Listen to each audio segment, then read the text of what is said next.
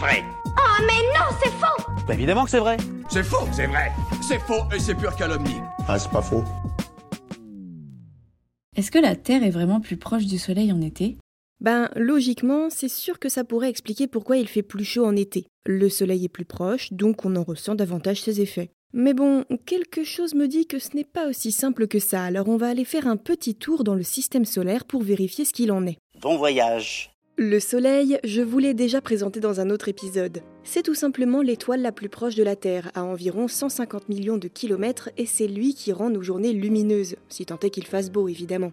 Il pèse à peu près 330 000 fois la masse de notre planète et il représente à lui seul 99,86% de la masse du système solaire. Un grand machin Ah bah ça, tu l'as dit. Je rappelle par la même occasion que contrairement aux idées reçues, le Soleil n'est pas jaune, mais blanc. C'est mieux en jaune. Oui, mais malheureusement, c'est pas comme ça que ça marche. Si vous ne me croyez pas, je vous conseille d'aller écouter l'épisode dans lequel je vous dis tout sur sa véritable couleur. Bref, revenons-en à la question du jour. Le système solaire compte 8 planètes, parfois 9 pour les nostalgiques. La team Pluton, faites du bruit dans les commentaires. Ce qui est important, c'est que la Terre en fait partie et que, comme ses copines, elle gravite autour du Soleil. Et justement, en parlant de rotation, la Terre en effectue deux types différents. D'une part, elle tourne sur elle-même et réalise un tour complet en 24 heures, ce qui détermine la durée d'un jour, et d'autre part, elle tourne autour du Soleil pendant 365 jours ou 366 lors des années bissextiles. Et ça, vous le savez, c'est ce qui détermine la durée d'une année. Bon, jusque-là, rien de nouveau sous le Soleil. Allez, un peu de sérieux. La Terre ne réalise pas un cercle parfait autour du Soleil. On est plutôt sur une sorte d'ellipse, une orbite presque circulaire mais pas complètement non plus. Ce qui fait qu'on est parfois plus proche du Soleil et d'autres fois plus loin. Mais ça, j'y reviens après. En plus de ça, l'axe de rotation de notre planète, la ligne qui traverse les pôles en gros, a une petite particularité lui aussi. Au lieu d'être parfaitement perpendiculaire par rapport au Soleil, il est incliné de 23 degrés. Bon, le chiffre exact de l'inclinaison n'est pas super important pour notre question. C'est surtout la conséquence qu'il l'est. Parce que du coup, en été, on peut dire que l'hémisphère nord penche vers le soleil alors que l'hémisphère sud semble le bouder. Et inversement en hiver. Je réfléchis. Si vous avez du mal à visualiser comment ça marche, je vous renvoie à l'épisode sur les équinoxes et les solstices cette fois. Ce qu'il faut retenir, c'est que le côté vers lequel penche la Terre a une incidence sur la quantité de rayons solaires qu'on reçoit. Autour du mois de juin, le pôle nord penche vers le soleil, et donc logiquement, le pôle sud s'en éloigne. Résultat, l'hémisphère nord reçoit des rayons plus directs et abondants, c'est l'été. Et l'hémisphère sud est en hiver avec une luminosité plus faible et des rayons plus obliques. Autour de décembre, c'est l'inverse, l'hémisphère sud penche vers le soleil et célèbre la fin d'année en maillot et claquettes, tandis que l'hémisphère nord allume ses lampes plus tôt et on s'emmitoufle contre le froid. C'est donc bien l'inclinaison de la Terre qui détermine le rythme des saisons, et du même coup, pourquoi il fait chaud en été. Mais alors, est-ce que l'orbite elliptique dont on parlait tout à l'heure a aussi son rôle à jouer dans la chaleur qu'il fait? Est-ce qu'au final, on ne serait pas aussi plus proche du Soleil en été? Ouais, je crois que mon raisonnement tient bon.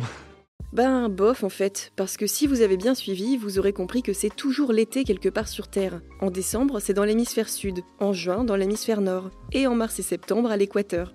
Donc si on suit ce raisonnement, si un hémisphère est en été et a plus chaud parce qu'il est proche du soleil, l'autre hémisphère en hiver devrait avoir chaud lui aussi, non? J'y pensais plus à ça. Allez, il est temps de lever le secret sur le moment auquel la Terre est au plus proche du soleil. Pour comprendre ce qu'il en est, laissez-moi introduire une nouvelle info. On va parler de l'aphélie et du périhélie. L'aphélie désigne le point de l'orbite terrestre auquel notre planète est la plus éloignée du Soleil. À ce moment-là, on se situe à environ 152 millions de kilomètres de l'astre du jour. Inversement, le périhélie est donc le point qui tient la Terre à la plus courte distance avec le Soleil. Et là, on est à seulement 147 millions de kilomètres de notre étoile.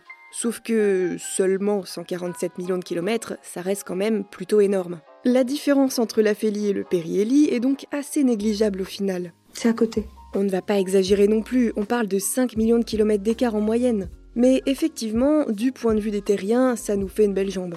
En plus, d'une année à l'autre, il peut y avoir des variations de plusieurs milliers de kilomètres à cause des perturbations gravitationnelles exercées par la Lune sur la Terre. Pour en savoir plus à ce sujet, je vous suggère d'aller écouter notre épisode qui répond à la question Est-ce que la Lune s'éloigne de la Terre? Bref, le fait est que la Terre est souvent à l'aphélie, donc le point le plus éloigné, entre le 3 et le 5 juillet. Et concernant le périhélie, on l'atteint entre le 2 et le 5 janvier. Conclusion, l'hémisphère nord est en plein hiver quand la Terre se trouve au plus proche du Soleil. On a beau recevoir 7% d'ensoleillement en plus en moyenne, ça ne suffit pas à rendre les hivers plus chauds. Et inversement, ce n'est pas parce que la Terre est au plus loin en juillet que les étés dans l'hémisphère nord sont moins caniculaires. Les vrais responsables, ce sont les saisons et le réchauffement climatique. Fait chaud. En plus, comme je vous l'ai dit plus tôt, ces deux événements n'arrivent pas toujours exactement à la même date. Les jours de périhélie et d'aphélie sont déterminés selon le centre de gravité Terre-Lune, appelé aussi barycentre, qui est lui-même en rotation autour du centre de gravité du Soleil. Or, cette orbite subit également l'influence des autres planètes du système solaire, tant et si bien qu'on observe un décalage progressif entre deux périhélies consécutifs. Grosso modo, il y aurait environ 20 minutes de plus par an entre deux événements du même type, ce qui a pour effet de décaler progressivement la date dans le temps. Du coup, on estime que dans 10 000 ans, le périhélie s'inversera avec l'aphélie. Et je vous rassure, ça n'aura toujours pas d'impact sur la chaleur sur Terre. C'est pas tout à fait la même chose. Exactement, t'as tout compris. Côté spectacle, on ne peut pas dire que les périhélies et les aphélies soient des événements astronomiques particulièrement palpitants à observer. Mais mais mais, ils ont tout de même un effet secondaire intéressant sur les éclipses. Lorsque la Terre est au plus proche du Soleil, il n'est pas rare que celui-ci apparaisse trop gros dans le ciel pour être entièrement couvert par la Lune, et on obtient des éclipses annulaires. Tandis que durant l'aphélie, on observe plutôt des éclipses totales dans le ciel.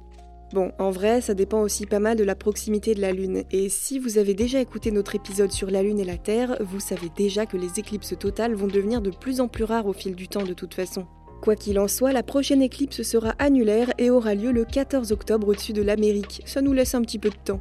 Alors en attendant, si vous cherchez quelque chose d'un peu plus excitant à observer, je vous propose de tourner vos yeux vers le ciel au mois de juillet. Ce sera la saison des Perséides avec un nombre impressionnant d'étoiles filantes qui traverseront le ciel. Ça commencera le 17 juillet pour se terminer le 24 août avec un grand pic d'activité dans la nuit du 13 août. On pourra alors observer près de 100 étoiles filantes par heure. En plus, coup de bol, la Lune sera peu visible cette année, donc pas d'excuses pour les rater. Je n'y manquerai pas. Et vous, vous avez d'autres idées reçues à débunker? Envoyez-les nous sur les apodios ou sur les réseaux sociaux et nous les inclurons dans de futurs épisodes. Pensez à vous abonner à Science Fiction et à nos autres podcasts pour ne plus manquer un seul épisode. Et n'hésitez pas à nous laisser un commentaire et une note pour nous dire ce que vous en pensez et soutenir notre travail. À bientôt!